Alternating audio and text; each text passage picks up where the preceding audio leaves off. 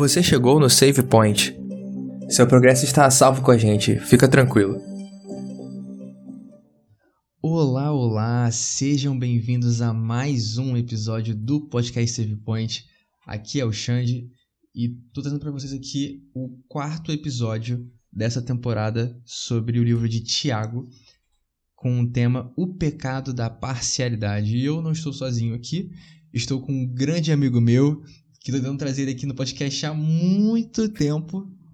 Desde que o podcast lançou, a gente gravou um episódio que nunca foi ao ar. Na época ainda, minha esposa ainda era minha namorada. A namorada do Bruce também estava tentando participar desse episódio, mas acabou que não foi ao ar é, por N razões, mas não foi. Mas enfim, um dia quem sabe. Mas enfim, Bruce, fala pro pessoal aí, se apresenta. Fala aí, pessoal. Meu nome é Bruce, sou amigo recente do Xande, de 5 anos, 4 anos mais ou menos. E a gente tá nessa aí, a gente tentou gravar, como ele falou, deu vários problemas mesmo. foi, foi muito. Foi muito interessante. Aí grava e regrava. A gente parou e voltou diversas vezes. A gente falou, cara, vamos deixar mais pra frente, que fica é. melhor. É. Aí é isso, pessoal. É, foi até melhor, né? Pra... Foi bem melhor. Foi, foi, foi muito melhor. Vai por mim.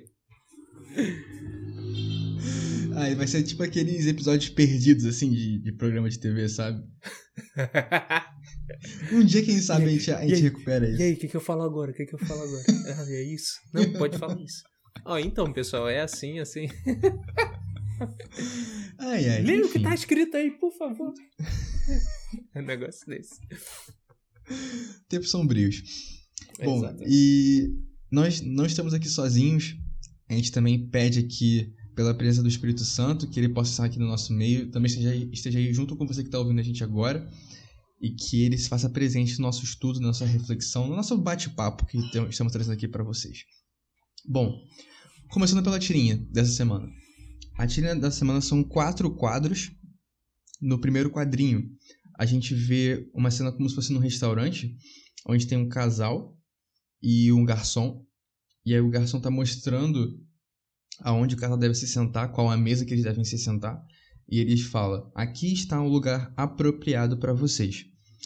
No segundo quadrinho, a gente vê esse mesmo garçom com um rapaz com umas roupas sujas, e ele fala: por ali, por ali, apontando, tipo, para um outro lugar, talvez para fora do restaurante, né? Não sei.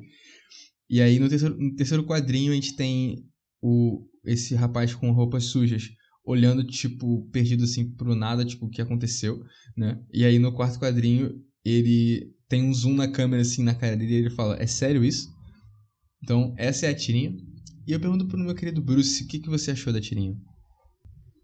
Cara, a gente, a gente vê muito isso no nesses vídeos de esse pessoal é, TikTokers, esses pessoal de Instagram e tudo mais, fazendo ah, chegando todo se veste mal, aí vai tentar comprar alguma coisa pra, pra ver essa reação mesmo do, dos atendentes.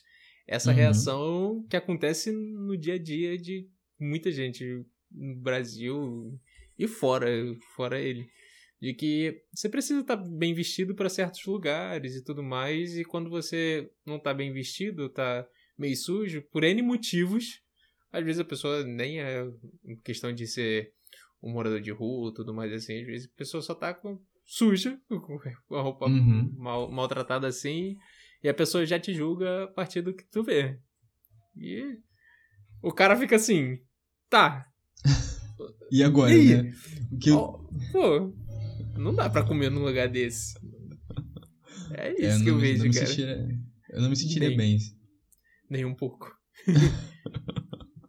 Bom, é, é bom a gente trazer essa tirinha porque o tema dessa semana é, é falando sobre parcialidade, focado em Tiago 2, dos versos 1 até o 13, que é o que a gente vai focar aqui hoje. E eu tava lembrando, antes de a gente entrar direto no tema, essa tirinha me lembrou de uma história que o Cris me contou quando. Acho que foi um, um, um pastor recente da, da igreja de Botafogo, que é a igreja que ele frequenta. Não lembro o nome dele, então não vou falar o nome. Mas acho que era o primeiro sábado dele lá, ou tipo um dos primeiros sábados que ele tava indo pregar nessa igreja, acho que era o primeiro. E aí ele foi pregar, tava com a roupa toda direitinha, né, por fora assim, né, terna e tal. E aí quando ele foi, tipo, foi subir no no púlpito, ele abriu o terno para mostrar a, a camisa por baixo. E tava toda rasgada a camisa por baixo, a blusa. E ele tava falando, né, que tipo, todo mundo só viu por fora e achou que ele, tipo, tava ali vestido apropriadamente, né, pra, pra fazer o que ele fosse fazer lá, pregar, etc. Mas que ninguém sabia o que era, o que ele era por dentro, né. E assim como tivessem, talvez tivessem outras pessoas que não tivessem tão bem vestidas como a maioria das pessoas da igreja, que não, que não tiveram o mesmo tipo de tratamento que ele recebeu, que por fora ele, ele, tá, ele bem vestido, né, pelo menos com um terno, então ele conseguia esconder o que tinha por dentro. Todo mundo tratou ele bem, porque ele era o pastor, não, não, não. Mas aí, né, ele trouxe essa reflexão, eu lembrei com, com o que tem na tirinha aqui também, né, um caso ao contrário, né. O foco estaria na pessoa que está recebendo o, o privilégio, sendo que ela, ela não está 100% de acordo com o que ela está demonstrando, né? Enfim, a gente vai ler em trechos, então o primeiro trecho que a gente vai estudar aqui é dos versos 1 até o 4. A gente vai fazer alguns comentários, depois a gente vai passando adiante para o resto do, do texto que a gente está dessa semana.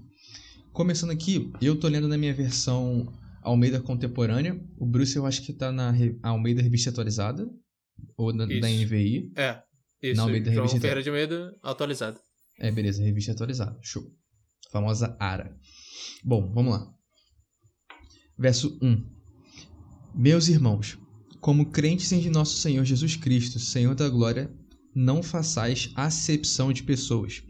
Por exemplo, se na vossa reunião entrar algum homem com anel de ouro no dedo e com trajes de luxo, e entrar também algum pobre andrajoso, e atentardes para o que tem os trajes de luxo, e lhe disserdes: Assenta-te aqui em lugar de honra, e disserdes ao pobre: Fica aí em pé, ou assenta-te abaixo do estrado dos meus pés. Não fazeis distinção entre vós mesmos, e não vos tornais juízes movidos de maus pensamentos? E aí eu pergunto pro Bruce, primeira coisa, o que é acepção de pessoas, Bruce, por favor? É, cara, acepção de pessoas é aquilo que a gente mais gosta de fazer sem querer. sem querer querendo. Sem querer querendo. Já é uma coisa instaurada na gente que a gente vem desde pequeno. Eu, cara, eu acho muito difícil uma pessoa carioca Carioca, vou falar do Rio de Janeiro. É, não, Carioca. Vamos, vamos situar aqui, né? Porque assim, todas é. as pessoas sabem que nós somos um podcast que a maioria é do Rio. Agora a gente tem. A gente tem duas pessoas que não são do Rio, que, que é o Ronald do Espírito Santo uhum. e a Bruna, que é de Brasília barra alguma outra cidadezinha ali de Goiás, que eu não sei o nome agora. Mas enfim, desculpa, Bruna. Mas assim, são são do, do, do, eixo Rio aqui, né? Uhum. Mas a gente tem gente que ouve gente do, do, do, Brasil inteiro. E o Bruce é, obviamente, é um amigo meu carioca, então ele tá aí por dentro do, é. do que é viver no Rio, né? De, de... Enfim. Tipo, continua. Exatamente. Cara, até no Brasil todo em si, mas o carioca, ele tem a, a fama de ser escaldado. Todo carioca é escaldado com qualquer pessoa que acabou de conhecer. Ainda mais se for nesse estilo como fala a, a lição. É escaldado, no caso, é uma gíria que a gente tem aqui, isso, né? A pessoa que fica... Ela é muito desconfiada, né? Seria isso. Uhum. É, eu esqueci que tem que explicar isso. é, mas faz parte, vai, continua. Faz parte. É, e tipo, uma pessoa que tá mal vestida, andando na rua e tudo mais, se ela tiver suja, então é certo. Ou a pessoa, o carioca vai achar que a pessoa é morador de rua, crapudo, é, ou vai te assaltar. É certo. É algum desses três. É o mais Sim. óbvio. Já puxa, gente... já puxa a mochila, puxa a bolsa, bota a mão já, perto do bolso. Já, já começa a andar mais rápido e tudo mais. Sim. E, então, a acepção de pessoa, a gente aprende desde cedo. Sim. Tenta é famoso, reconhecer É o famoso, ele está circulando. Exatamente. é. é. Então, a Bíblia vai muito, muito na nossa mente quando ela fala sobre isso, de não fazer isso. Cara, uhum. eu tô num, numa cultura que é preciso fazer isso, digamos assim. Não que seja preciso em si, mas que você tem que tomar mais cuidado, tem que fazer certas coisas, tem que fazer certas coisas. E. Pô, fazer uma coisa assim de você. Não no caso da, da Tirina, no caso da Tirina é um trabalho do cara. É completamente uhum. diferente dessa questão. Mas um exemplo, no nosso dia a dia. Acabei de conhecer uma pessoa, tô caminhando na rua, uma pessoa bem vestida e tal, tô, tô no, no centro do Rio lá, uma pessoa com terno e tal, que muita gente tem, né? Aí passa por você, esbarra por você, não, desculpa, que não sei o que. Aí uma pessoa mais com saco de de catalatinha, tá passando na tua, do lado de você, esbarra em você. Aí já tem aquelas pessoas, ah, não olha para onde anda, que não sei o que. Cara, é o que eu mais vejo. Eu hum. vejo muito essas questões. E tipo, eu não tinha porquê, a pessoa esbarrou, não foi querendo. Era só uhum. falar. Da mesma forma que falar com uma pessoa, fala com a outra. É essa, é essa questão de tratar é um com igualdade. É um preconceito, né? Na real. Sim. Muito. Tipo, a, gente, a gente, antes aqui de, de começar a gravar, a gente tava dando uma pesquisada sobre algumas coisas.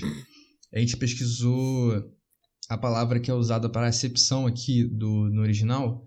Que eu vou tentar falar, tá, gente? É prosopolepsia. Acertei de primeiro.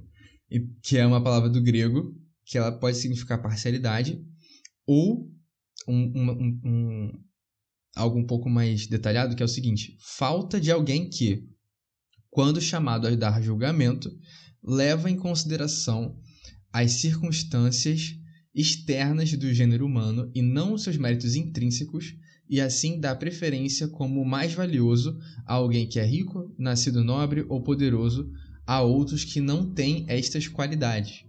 Ou seja, quando, quando o Tiago traz aqui a palavra acepção, né, que é, é a prosopolepsia, consegui de novo, é, ele está falando de, de pessoas que elas usam padrões arbitrários que não tem nada a ver com o que a pessoa tem de valor dela, mas na verdade o valor da pessoa é, é medido pelo aquilo que essa pessoa define como arbitrário, de forma arbitrária.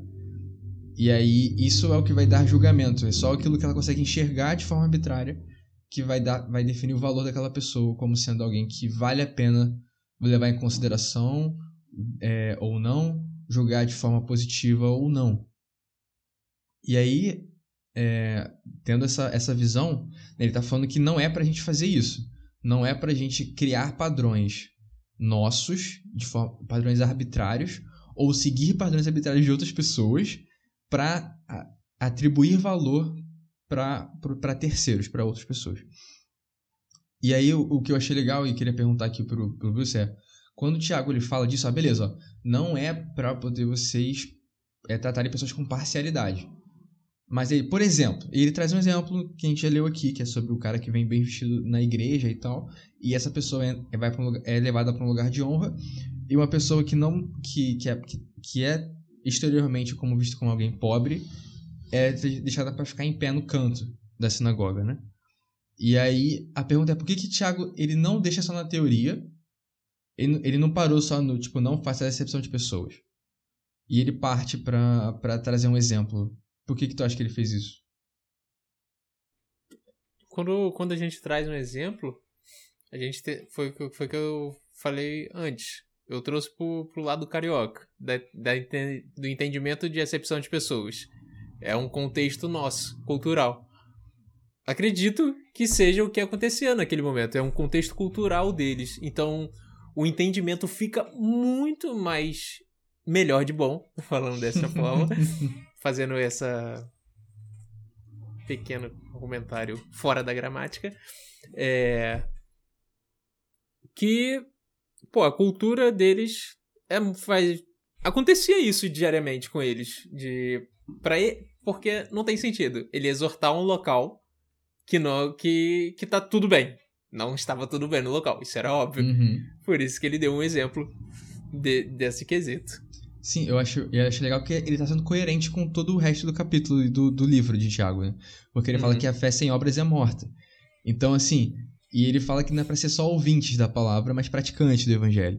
Então ele tá falando assim, que não é só para você entender os conceitos, mas é para você praticar os conceitos. Então assim, é até algo que, que já vi que assim, entender, conhecer a Bíblia é, não é saber sobre a Bíblia, decorar os textos, é, entender só teoricamente o que aquele texto quer dizer.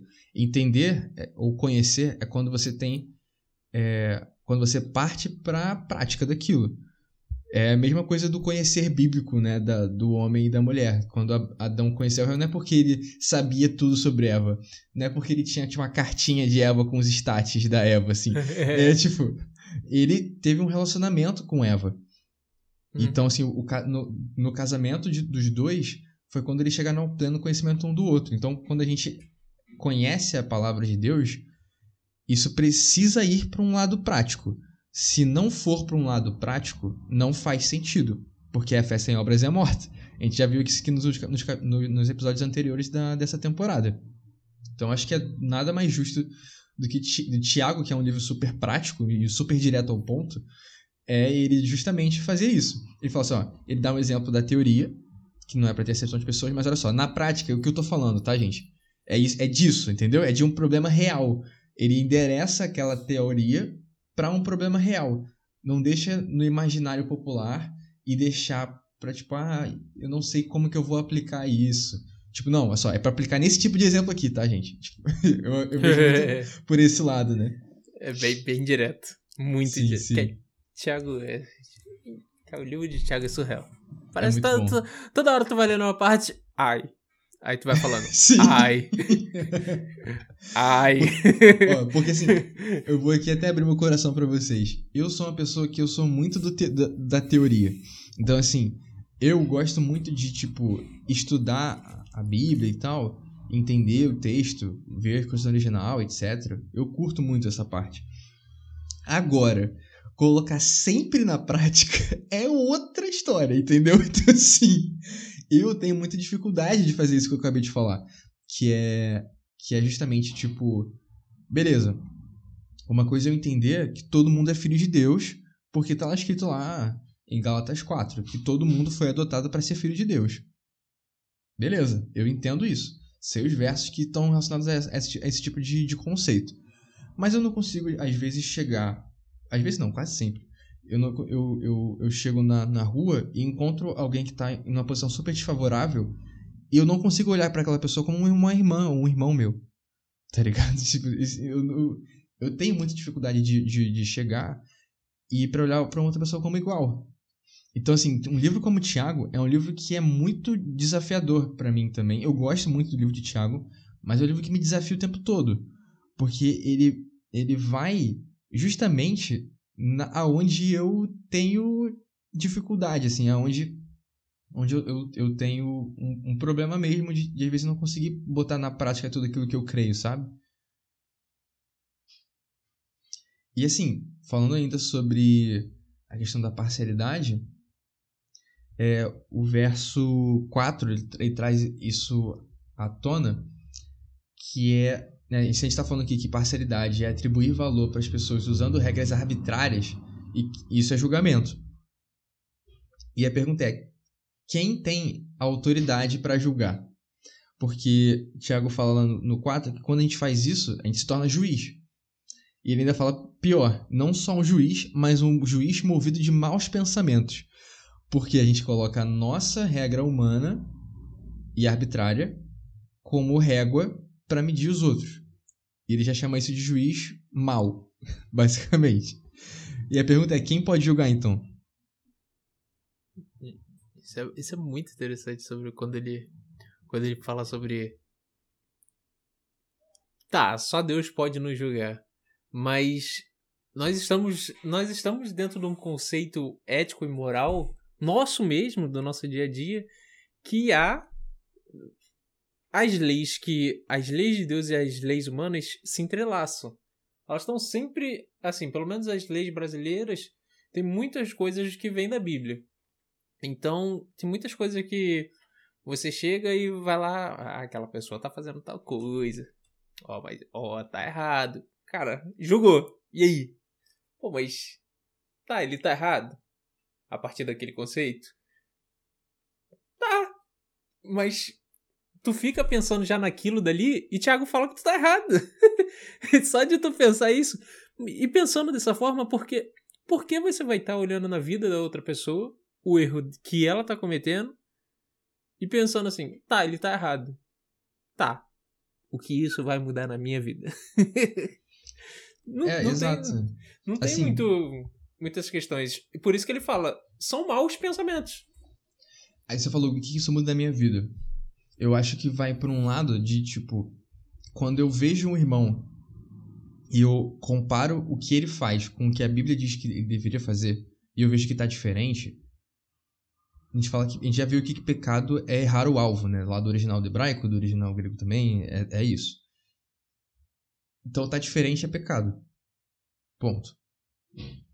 O que acontece comigo é eu qual é o instinto primeiro? É de apontar o dedo para ele e falar você errou. É chegar para uma outra pessoa, apontar o dedo para ele e falar assim, ó, olha aquele cara errou, né? É tipo, qual que é o, o, primeiro instinto quando você vê que tem algum irmão que tá fazendo algo diferente do que deveria, pelo menos biblicamente falando? É julgar no sentido de, tipo, de apontar, apontar o outro como imoral ou é de ir para ajudar a ser um instrumento de redenção para aquele irmão? Entendeu? Porque, tipo, ah, o que, que isso muda para mim? A, a Bíblia fala lá em, em 2 Coríntios 5 de que para nós, Jesus deixou o ministério de reconciliação das pessoas entre elas e das pessoas com Deus. Então, se nós somos, por, por, por definição, ministros da reconciliação, quando vemos pessoas que estão desconciliadas com Deus, o primeiro instinto é apontar essa desconciliação ou ajudar na reconciliação, entendeu? Tipo, o que eu tô querendo dizer? Sim, sim, sim, sim. E faz, faz, faz todo sentido. E é nesse sentido mesmo que eu, que eu falei, do, do que, desse quesito de que o que muda na nossa vida é julgar, é nesse sentido de apontar o dedo. Uhum. De porque, na maioria das vezes, a gente vê o erro e tudo mais, e o que, que a gente faz? Vamos lá contar para nosso amigo mais próximo.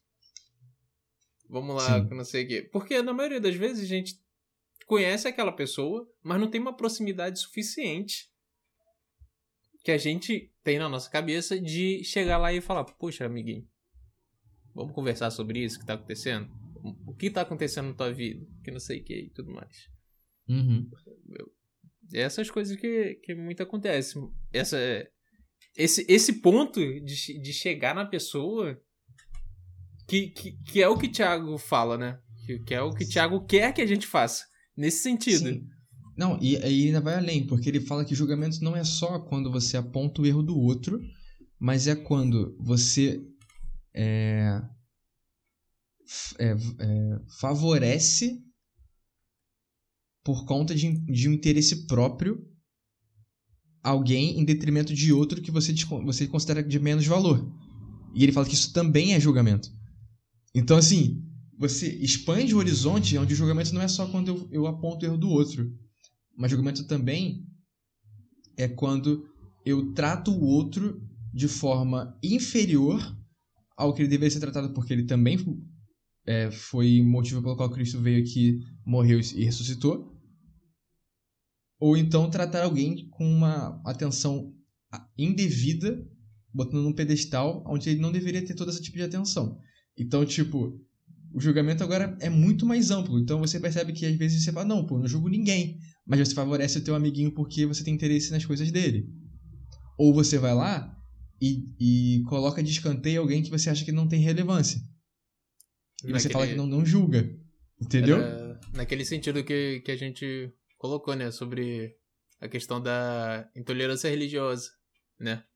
Exato. Sobre o ponto. Eu, eu conheço algumas pessoas, óbvio que eu não vou citar nomes, que eu já, já presenciei próximo assim de chegar e falar: pô, você vem aqui que não sei o que, Ah, tu faz o que na igreja? Ah, eu toco, canto, que não sei o que, prego e tal, que não sei o que. Aí outra pessoa tal, conversando, roda de amigos e tudo mais.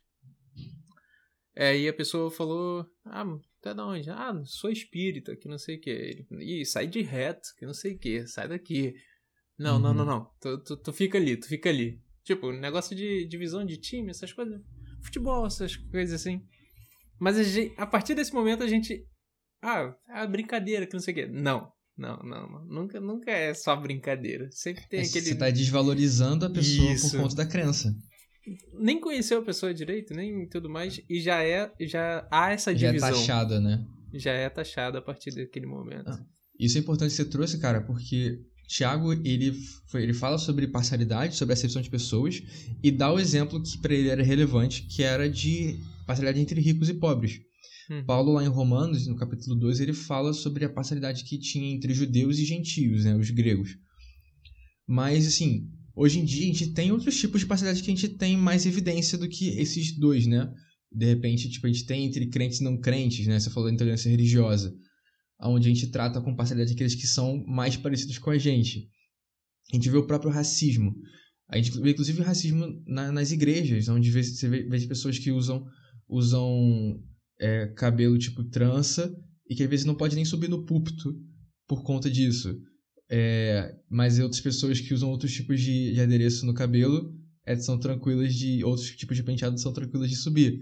Então, assim, é, ou então a própria homofobia, xenofobia, onde a gente dá preferência para algumas pessoas que vêm de uns países, mas não de outros, né? Ou então, né, no caso da homofobia, a gente não conseguir tratar com o mesmo valor uma pessoa que tem uma orientação diferente da nossa, orientação sexual diferente da nossa, porque a gente, a gente já julga ela como, como pecadora, como se nós não fôssemos, e aí é, e a gente desvaloriza aquela pessoa, como se como se Jesus não tivesse morrido tanto assim por ela, entendeu? Quanto pela pela gente, né? Como se fôssemos os favoritos de Deus e eles os, os não tão prioritários, sabe? Nessa nessa questão xenofóbica e, e do racismo, eu, eu acredito que ela, elas ainda andam bem bem juntos nessa questão de países, né? Muita, muitas das vezes a gente... mais aqui no Brasil, né? Eu já, eu, já, eu já vi, já vi, presenciei na minha antiga igreja que eu, que eu era, quando eu era da Assembleia. Presenciei um missionário chegar e falou: Não, Senhor, orando, que o Senhor me leve para a Europa, que não sei o quê, porque lá o, o pessoal é, é. Eles esqueceram de você e tudo mais, porque é um país frio, eles têm muito dinheiro, então fica difícil de encontrar Deus. Não me leve para aquele lugar cheio de doenças, cheio de, cheio de pobre, que não sei o que, como a África, que não sei o que. Isso num púlpito, numa oração. Então, uhum. eu falei, eu, pô, cara, não dá, assim não dá. Missionário assim, não dá, não dá. Então, essa, essa questão xenofóbica de racismo também tá, tá muito, muito entrelaçada. Essa questão da, Cara, a gente vai conversando sobre recepção de pessoas, a gente fica muito, tempo. Continua, continua. Sim, vai vindo sim, várias coisas na minha mente aqui agora. É, não, e é muito exemplo. é, graças a Deus eu nunca sofri racismo, pelo menos não na igreja, né? Graças a Deus. Eu, pelo menos, particularmente, né? Mas em outros lugares é, é, é, é acontece, cara, de. Eu já vi um amigo meu. Perceber olhares diferentes, segurança seguindo, esse tipo de coisa. Eu já vi um amigo assim, meu bem próximo. Caraca, é, foi, não, pois foi é, tri, é foi ser, ser, ser, vítima de racismo é muito ruim. É. E, assim, a igreja, ela deve ser o lugar onde as pessoas se sintam seguras para estar. A gente fala que o save point é a, a zona segura, mas é porque ele, ele deveria, na verdade, isso na verdade deveria ser a igreja, né? A igreja, a igreja deveria ser um save point, deveria ser um espaço, um checkpoint ali para você passar, para você sentir que você está seguro, para você sempre pode voltar. Então, assim, é, onde esse tipo de coisa não deveria acontecer para impedir com que com que as pessoas né, se sintam confortáveis se sintam na presença do pai na, na presença dos irmãos também.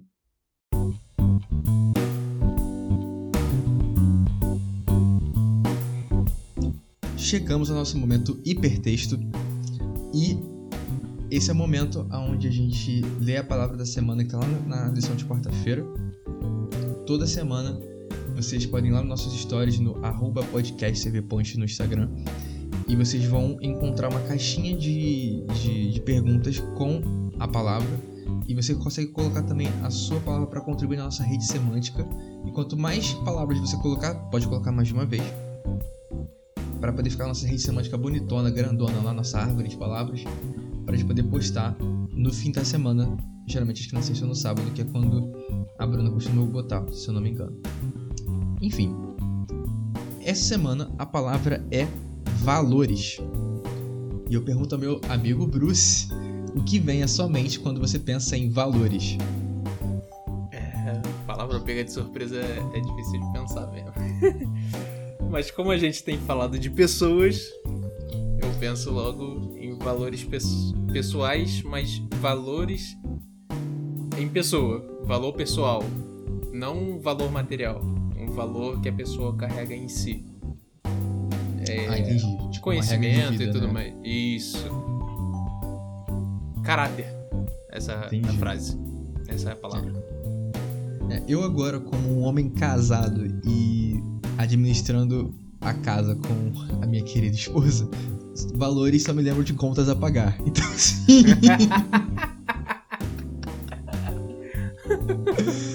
eu não consegui ir tão, tão fundo no, no significado espiritual disso, eu só consegui pensar em, em contas a pagar. Ai, cara, mas deixa eu pensar se de repente outras coisas. É porque valores já é uma palavra muito única, né, cara? Mas, ok, vou pensar em atribuição, vai. Atribuição, pelo menos assim, lá no, no meu trabalho eu, eu acabo mexendo com um pouco de atribuição por conta, né, enfim, marketing, etc. Mas que é basicamente a ideia é para quem que eu para quem eu coloco a responsabilidade desse resultado, né? E pensando no ponto de vista que, que tem aqui, é quem atribui valor ao quê? Tipo, por exemplo, é, quem atribui valor às minhas contas são as empresas que estão me cobrando pelo gás, pela luz, pela água. Mas, tipo, quem atribui valor a nós? As outras pessoas atribuem valores a nós, mas são. Mas esses valores não são valores reais, né? São valores que são. são totalmente arbitrários. Mas, no caso, a gente teria. Pelo menos pra mim, né? O meu valor é representado por aquilo que Deus atribui para mim. O que Deus atribui para mim é o meu valor uma, um episódio que. Uma série que fala muito sobre esses valores pessoais e quem atribui a eles no dia a dia, ultimamente, são aquela famosa série Black Mirror, que fala. E tem uma. Uma um episódio que fala sobre. É um aplicativo que hum, a partir daquilo que, que você compartilha que ranqueia o que você pode fazer, o que você é, o que tudo mais, o que você pode comprar através da tua avaliação. Então, é um aplicativo que as pessoas te avaliam pelo que acontece em volta. E é muito interessante, porque nesse episódio a pessoa tá lá em cima, tá com 5 estrelas, tá com 4 estrelas, ela quer comprar uma casa de 5 estrelas, ela faz de tudo, faz várias coisas para conseguir, só que ela vai errando tudo e aí no final ela aparece com uma estrela e acaba na prisão. É, é, é, é, muito interessante esse episódio de Black Mirror. E cai muito desse, desse, nesse contexto de valores, né? Quem atribui valores a gente hoje em dia, né? Os valores a gente sabe que Deus a gente, a gente tem, mas as pessoas em si ela colocam valores na gente. É, no seu caso, você já tá trabalhando um tempo tudo mais, tá casado, conseguiu casar, tem sua casa e tudo mais. Você tem um valor por isso através das visões das pessoas. No meu Sim. caso, eu estudando, antes eu tinha um é, é interessante, porque agora eu lembrei de uma questão de preconceito também, sobre questão estudiosa de, de hum. matéria. Quando eu fazia história, não era levado muito a sério. Muita gente brincava e tudo mais, mesmo passando por uma faculdade estadual passando com um dos melhores, eram poucas vagas e tudo mais.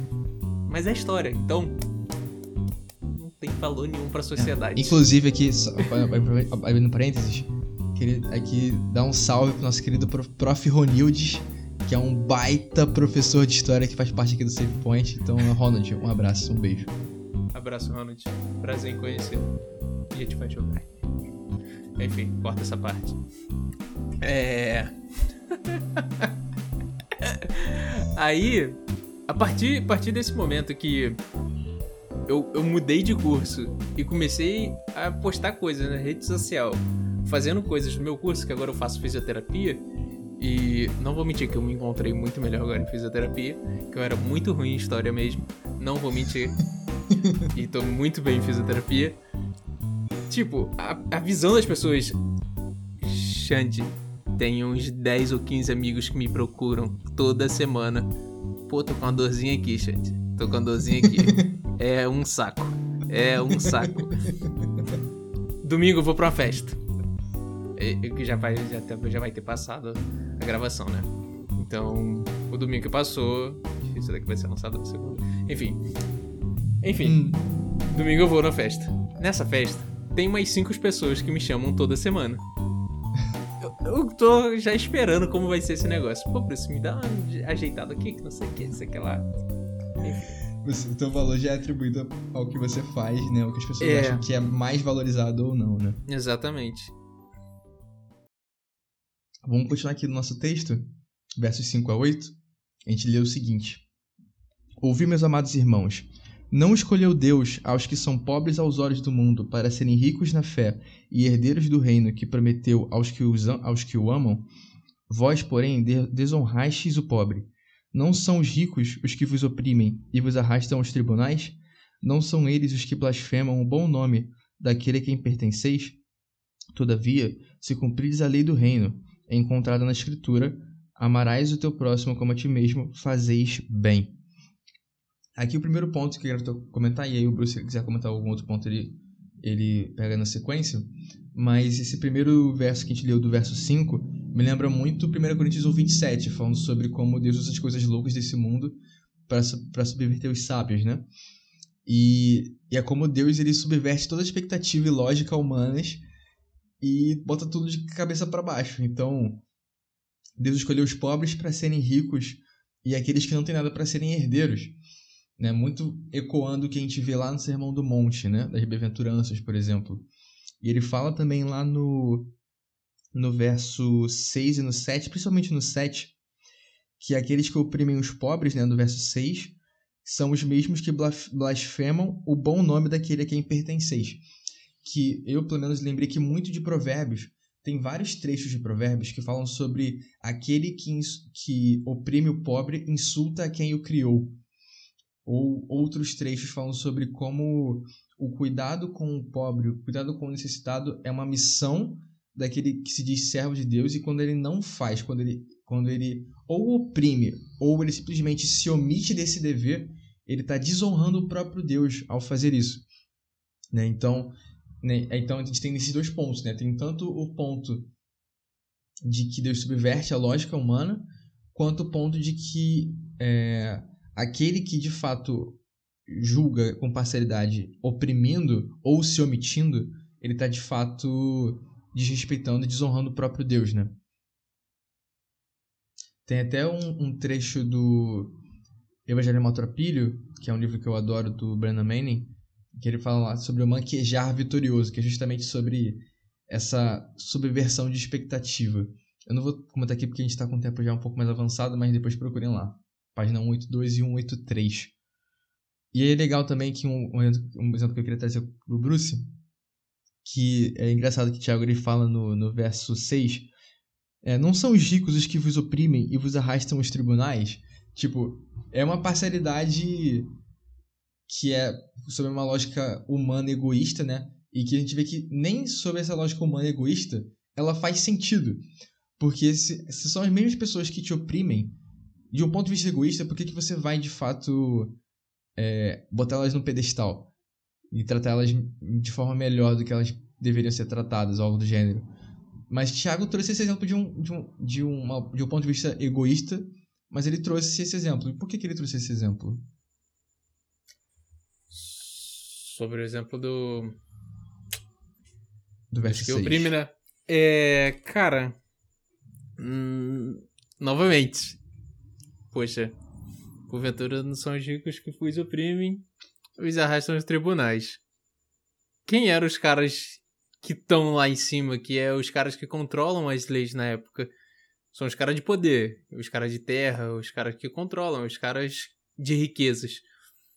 O, os pobres e tudo mais eram os serviçais e quem ficava nessa questão. Então, quem controlava os tribunais, o reinado, o poder, são os ricos. Uhum. Independentemente, uhum. então, ele novamente traz uma questão cultural no momento que hoje em dia acontece muito, que não vou negar, que é essa questão de, de bajulação dos ricos, de, de que, ah, se eu tratar ele bem, ele vai, vai me tratar como amigo, eu vou ficar junto do lado dele, vai ver que um dia eu possa ser igual a ele, que não sei o quê.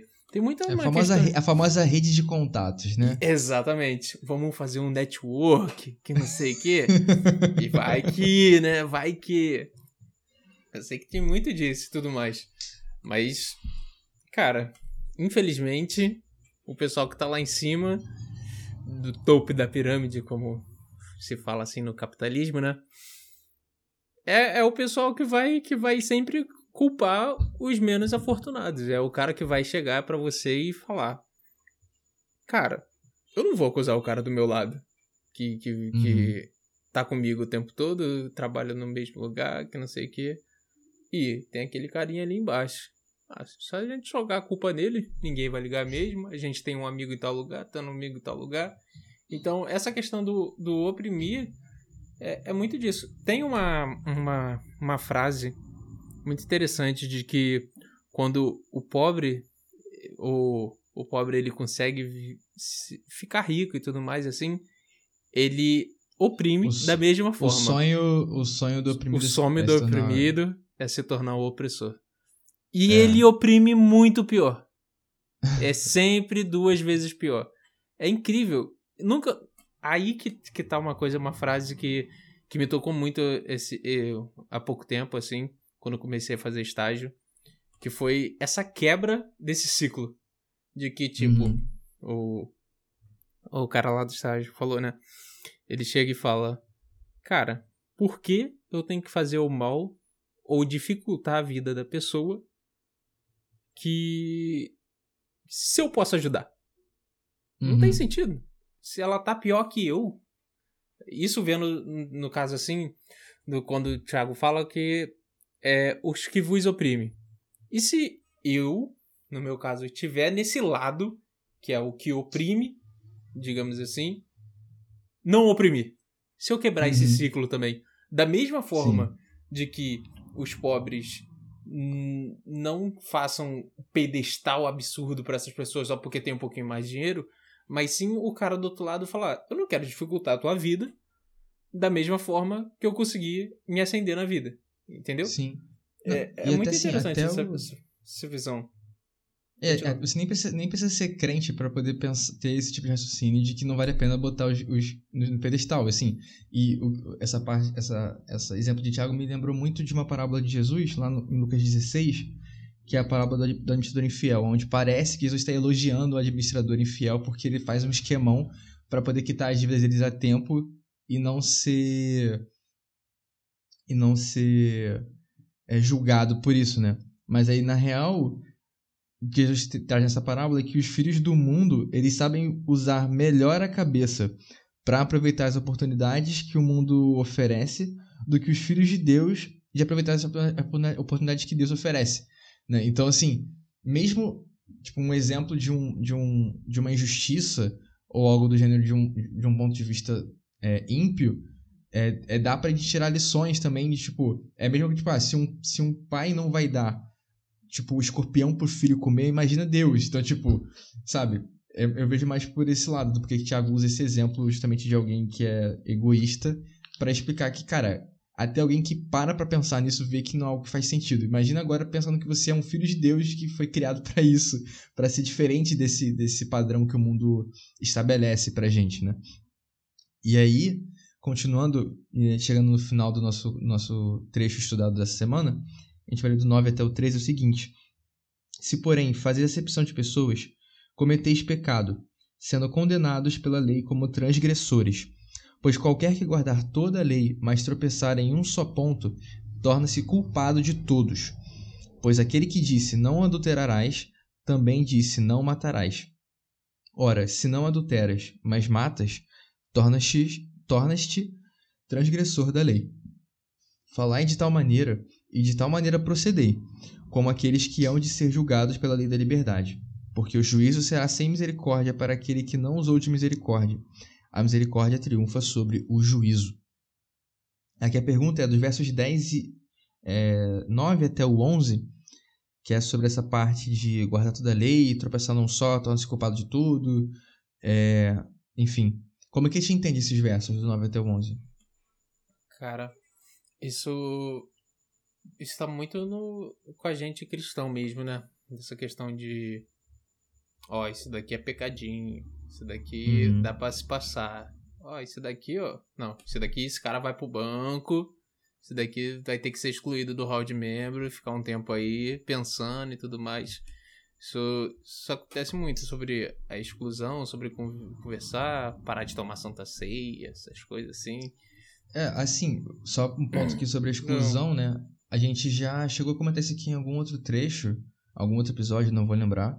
Acredito que isso foi na lição de educação, mas que a disciplina, né, falando sobre disciplina, a disciplina ela precisa ter o objetivo de salvar aquela pessoa.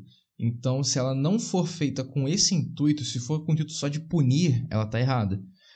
Né? Então, só para trazer esse ponto aqui, que a, a ela tem né, toda essa questão é, administrativa de, de hall de membros, etc., mas isso não tem nada a ver com relação ao que está lá no céu. Então, assim, é, uma exclusão ou uma, adver, uma advertência que seja, que seja dada para um membro da, do, sabe, é uma lista de um computador, sabe, que tem no, o, o, nome dos membros lá. Uhum. Se aquilo ali não for feito com o objetivo de salvar aquela pessoa para correr atrás dela, ela perde o sentido. Né? Então, só para ter isso em mente quando a gente está falando de exclusão, etc. Né? Isso, né? isso. É... E a partir disso, cara, o a gente entender que esse, esse, esse final do, do Final, no caso não, meio, né? Porque ainda tem mais do capítulo, tem mais coisa. Uhum. Mas até o do verso 9 ao 13 é um complemento lá do início, né? Sobre a questão do. Cadê? De juízo, de você julgar alguém. De, uhum. tipo, todo mundo peca. Em algum momento você vai pecar. Sim. Mas você tem que ter consciência de que o seu pecado vai ser julgado igual da mesma forma que outro pecado. Não importa a intensidade pro, pra cultura onde você vive. A intensidade é no, fim, no, fim, no fim das hum. contas, é, assim, a própria Bíblia ela, ela traz que, sei lá, de, esse, é um, esse é um assunto que inclusive a gente já falou em off no, pod, no, com a galera do podcast e tal. Eu não, eu não curto muito entrar nessa seara, mas de pecadinho, pecadão, esse tipo de coisa, uhum. porque independente de ter pecadinho ou pecadão ou ser tudo a mesma coisa, no fim de tudo, o pe... se você morrer agarrado com o seu pecado, seja ele grande ou pequeno, se você acredita que seja grande ou pequeno, ou se é tudo igual, no fim de tudo, dá no mesmo. Então, assim, tipo, ele pode. Ah, pode ter alguma punição maior em relação a juízo final, esse tipo de coisa. Mas no fim de tudo vai ser, tipo, fim. Entendeu? Tipo, no fim de tudo, o pecado vai levar à morte. O, Seja ele qual for. No, no, interessante mesmo é se arrependa dos seus pecados. Exato. Tipo, Exato.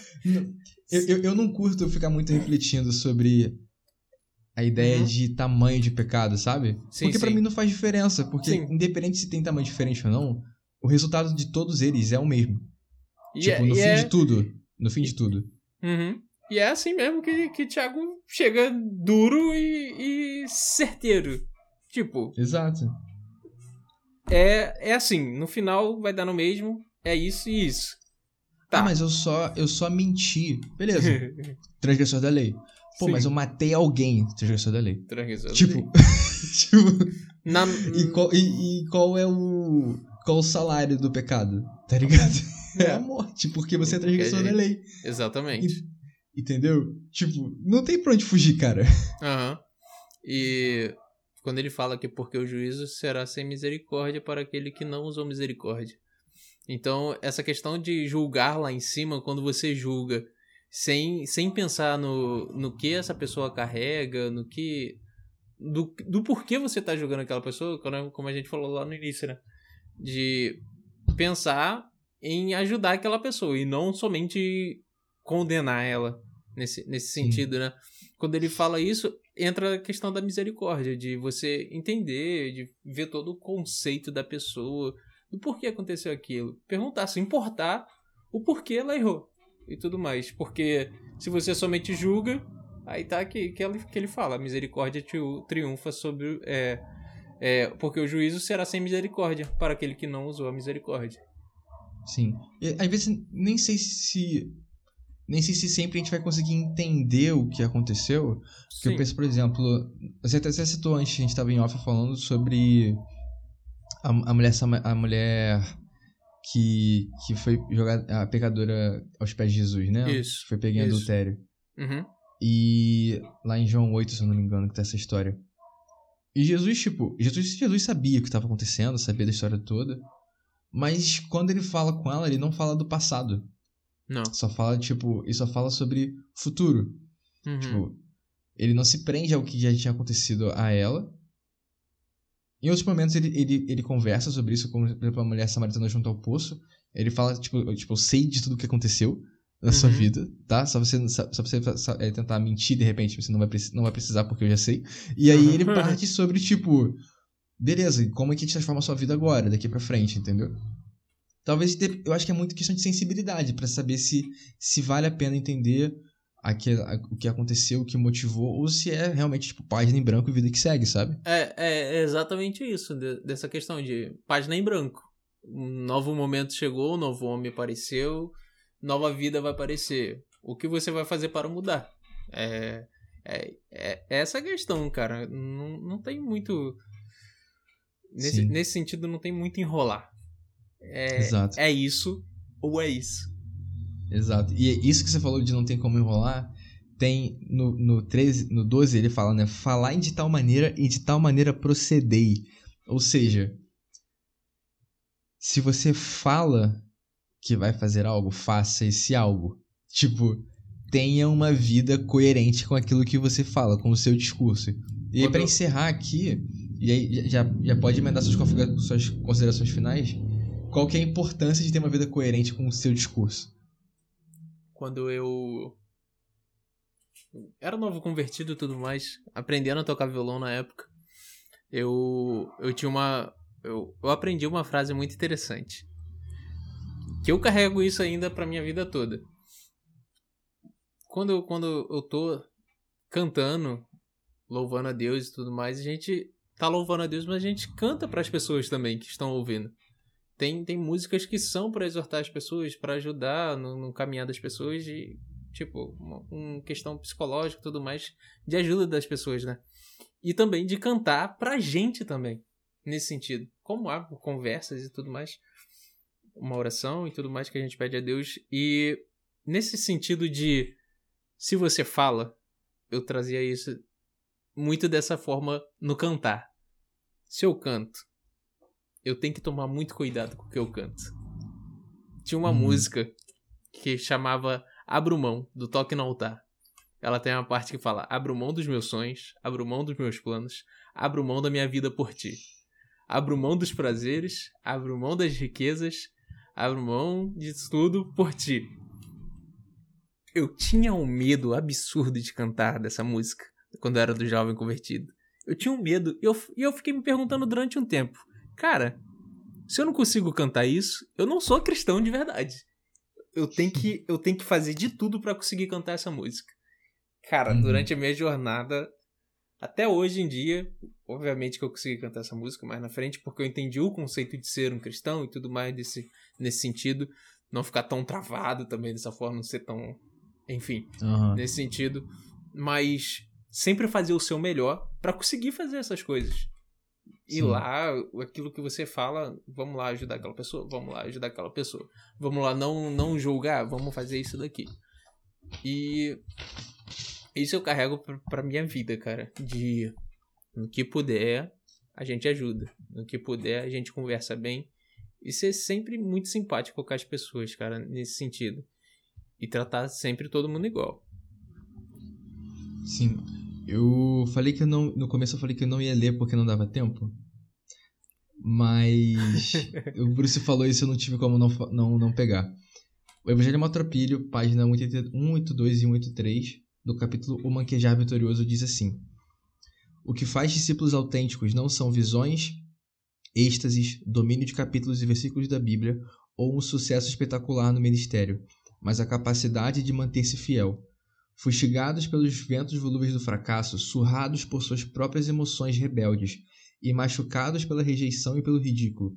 Os discípulos autênticos podem ter tropeçado e caído com frequência, experimentado lapsos e relapsos, ter se deixado algemar aos prazeres da carne e se aventurado em territórios distantes, mas permanecem voltando para Jesus. Depois que a vida traçou algumas linhas nos seus rostos, muitos seguidores de Jesus adquirem um sentido coerente deles mesmos pela primeira vez. Quando alegam modestamente, sou ainda um maltrapilho, mas estou diferente, estão certos. Onde o pecado abundou, superabundou a graça. Então, é isso. Essa é a minha consideração final. É, é do Brandon Manning. Mas quando a gente entende que nós somos maltrapilhos, mas que somos, somos diferentes porque a gente, por mais que a gente caia, por mais que a gente tente e não consiga, continuamos voltando para Jesus. E quando a gente entende que mesmo assim ainda somos maltrapilhos, mas que somos salvos pela graça, não tem como tratar os outros com parcialidade, né? Então, quero agradecer aqui primeiramente ao, a Deus por ter estado conosco durante essa conversa, agradecer ao Bruce por ter topado participar dessa gravação, espero que ele tope gravar outras vezes com a gente. A gente tá aí, a gente tá aí. pode voltar mais vezes. Lembrando a você que está ouvindo a gente aqui, que você pode ouvir a gente também lá no site da Contexto Bíblico, contextobiblico.com.br, contexto com M, M de mamãe. Lá você vai ter vídeos, vai ter podcasts, tirinhas, muito, muitos outros materiais é, para agregar para você. Você também pode seguir a gente lá na nossa página do Instagram, como eu já falei mais cedo, arroba podcastsavepoint. Lá você pode mandar mensagem pra gente no direct, pode postar uma foto, marcar a gente, né? Você pode interagir conosco por lá. Se quiser também mandar um e-mail pra gente, pode lá mandar pelo pod.savepoint.gmail.com Compartilha com seus amigos os episódios se você gostou. Compartilha, ouve todos da, da, da, outra temporada, ouve episódios antigos também. A gente continua olhando para ver se tem algum episódio antigo que, que aumentou os views do nada. Mas é isso. Espero você no próximo episódio e até mais.